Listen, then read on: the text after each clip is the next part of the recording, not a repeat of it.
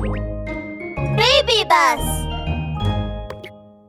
ダブルケーブルレッツゴーワン怪しい缶詰。フォレストタウンのみんな。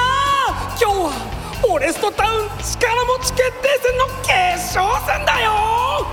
果たして勝つのはハイグマ選手なのかそれともイノシシ選手か期待が止まりませんね。さあ勝利の栄光をつかむのはどっちだ？おー！ハイグマ行け！イノシシ頑張れ決勝戦の会場には数えきれないほどの人が集まっています。ラブール警部は最前列に座って試合の開始を待っています早速決勝戦のステージにお二人に登場していただきましょう。盛大な拍手でお迎えください。おやハイグマ選手しかいらっしゃいませんが。ハイグマ選手が胸を張ってステージに登りましたがいつまでたってもイノシシ選手は現れません。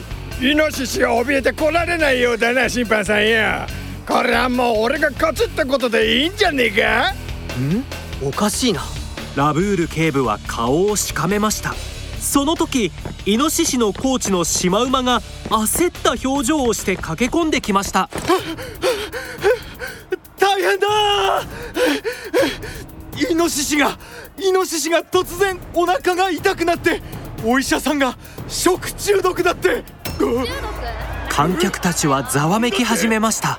審判は気まずそうにトロフィーとハイグマ選手を見比べました。そうそれではイノシシ選手は危険ということで優勝はハイグマ選手。お待ちください。いきなり立ち上がったのはラブール警部です。試合前にいきなり食中毒なんて不自然です。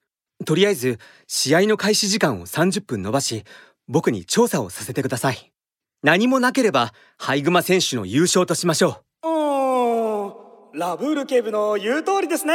そうしましょう審判が試合の一時中断を宣言するとラブール警部はシマウマコーチに案内されイノシシの休憩室にやってきました。部屋に入る前から中からはとても臭い匂いが漂ってきています。うくさなんなんだこの匂いは。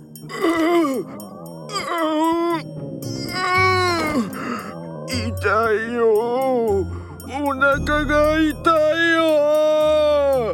イノシシはベッドに横になってお腹を押さえてうめき声を上げています。ラブール警部は彼に近づくとイノシシさん食中毒のことについて調べているんです。今日食べたものを教えてくれませんか？いてててて。今日は食堂で朝ごはんを食べたんだ。でもお腹いっぱいにならなくてこの部屋に戻ってきたらテーブルの上に大好物の缶詰が置いてあったからシマウマコーチからの差し入れだと思ってそれを食べたんだよ。ん？でも僕は缶詰なんて差し入れしてませんよ。シマウマコーチではないとすれば誰なんでしょうか。とりあえずまずは調べてみましょうラブール警部は休憩室の中を調べ始めました。やはりゴミ箱には空になった缶詰が入っており臭い匂いが漂ってきます。缶の横には黒く短い毛も落ちていました。うーくさい。イノシシさん今日食べた缶詰というのはこれですか？いててて。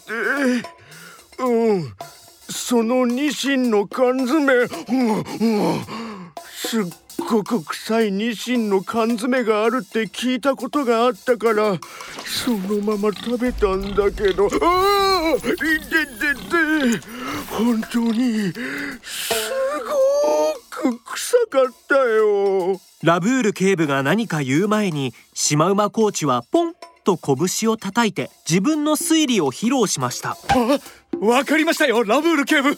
こんなに臭いってことは誰かが毒を入れたんですよ。ああいてててて。シマウマコーチ。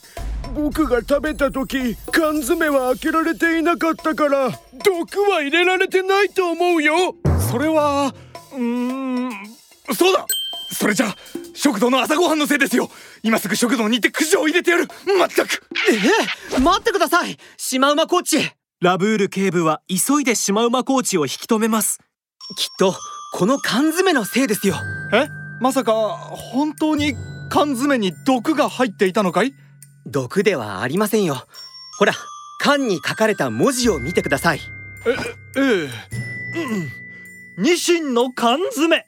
美味しくて栄養たっぷり。ってラブール警部この字がどうかしたんですか？ああそこじゃなくて下の消費期限を見てください。ん？どれどれ？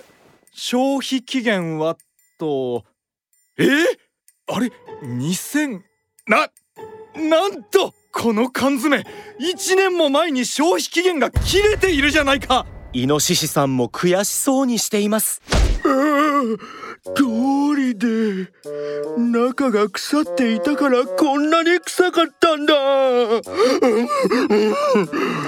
僕が消費期限をよく確認しないうっかり者だってことはみんな知ってるんだよ。ラブール警部きっと誰かが僕に腐った缶詰で意地悪したんだよ。その通りです。そして僕には犯人もお見通しです。力持ち決定戦のステージではハイグマがトロフィーを見て欲張りそうな笑顔を浮かべています。いくらラブール警部でも30分じゃ調べられっこねえよ。このトロフィーはもはや俺様のもんだぜ。果たしてそうかな？ラブール警部はステージに上がると手錠を取り出してハイグマの手にかけました。だだだだラブール警部ここりゃ一体知らんぷりをしても無駄ですよ。腐った缶詰の横に灰色グマの毛を見つけました。つまり腐った缶詰を置いたのはハイグマあなたです。イノシシさんが試合を欠場すると確信していたのはこのためだったのですね。さあ詳しい話は書で聞かせてもらいましょう。謎の脅迫状。ランラララララにゃーん。テレビに映っているのは歌を歌う可愛らしいペルシアの姿。緑色の宝石のような目をパチリと閉じて観客に向かってウインクをしています。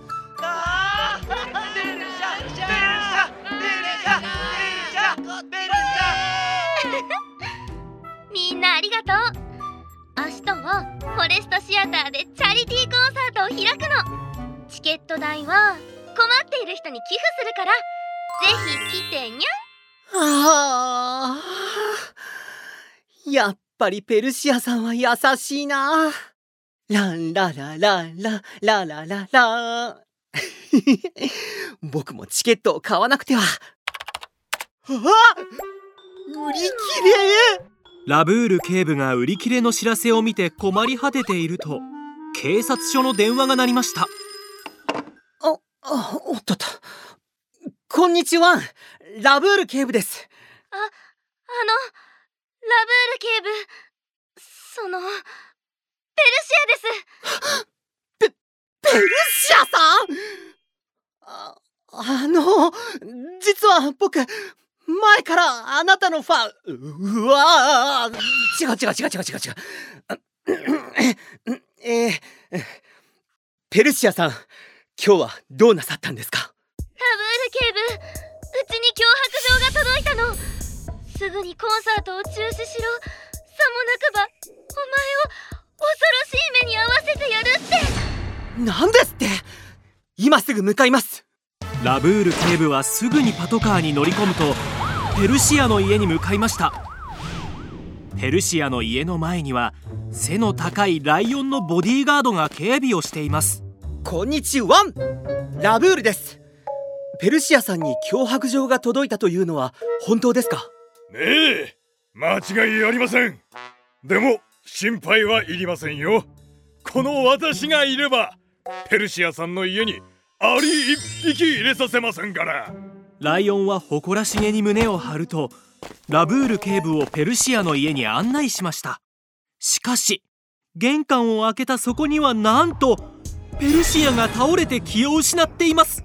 体中の皮膚が赤く盛り上がっていてすぐそばには手紙が落ちています。だい一体何が？ラブル警部手紙にはなんと。コンサートを中止にしないなら二度と目覚めないようにしてやる。まずい。あの脅迫状を出した人に違いない。早くペルシアさんを病院に。ラブール警部とライオンはペルシアを連れてすぐに病院にやってきました。検査の結果ペルシアが気を失ったのはアレルギーのせいであることが分かりました。アレルギー？ライオンさんペルシアさんはどんなものがアレルギーなんです？えー、っとペルシアさんは花粉アレルギーですね。触るだけで症状が出るんです。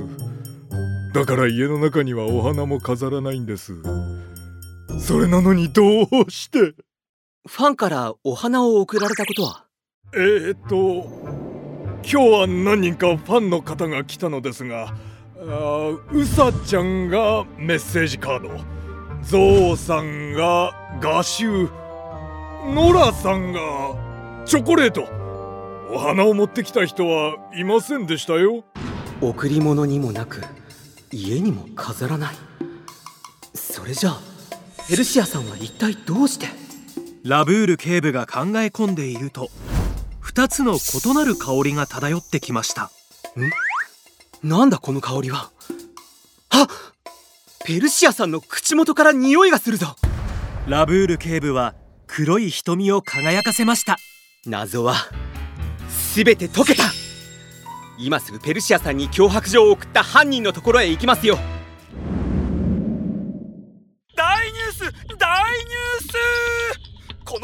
仕入れた特ダネでございます。な、な、なんとペルシアさんが急に体調を崩してコンサートは中止せざるを得なくなってしまいました。あー悲しい。劇場にも多数のファンが計画通りね。これでコンサートは？できないわ。ノラがテレビの前で興奮していると誰かがドアをノックしました誰ん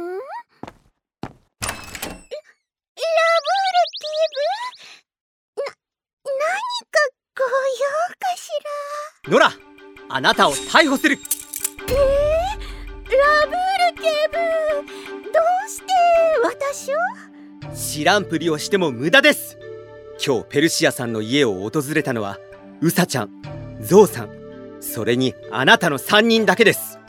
気を失ったペルシアさんが発見された時彼女の近くにはすでに新しい脅迫状が落ちていました。つまりこの脅迫状を書いたのはあなたたち3人のうちの誰かということです。あ、うん、だ、だからといって私ということには。ペルシアさんは花粉アレルギーで触れるだけでも症状が出るそうです。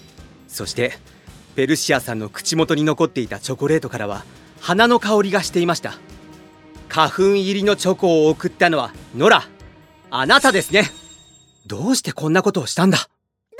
って私悔しかったんだもの。ペルシアと一緒に歌の勉強したのにどうしてあの子だけ人気者なの？私の方がうまいのに。ランラララララララララああそこまでにしなさいやっぱりしっかり反省してもらわなくては署に行きますよ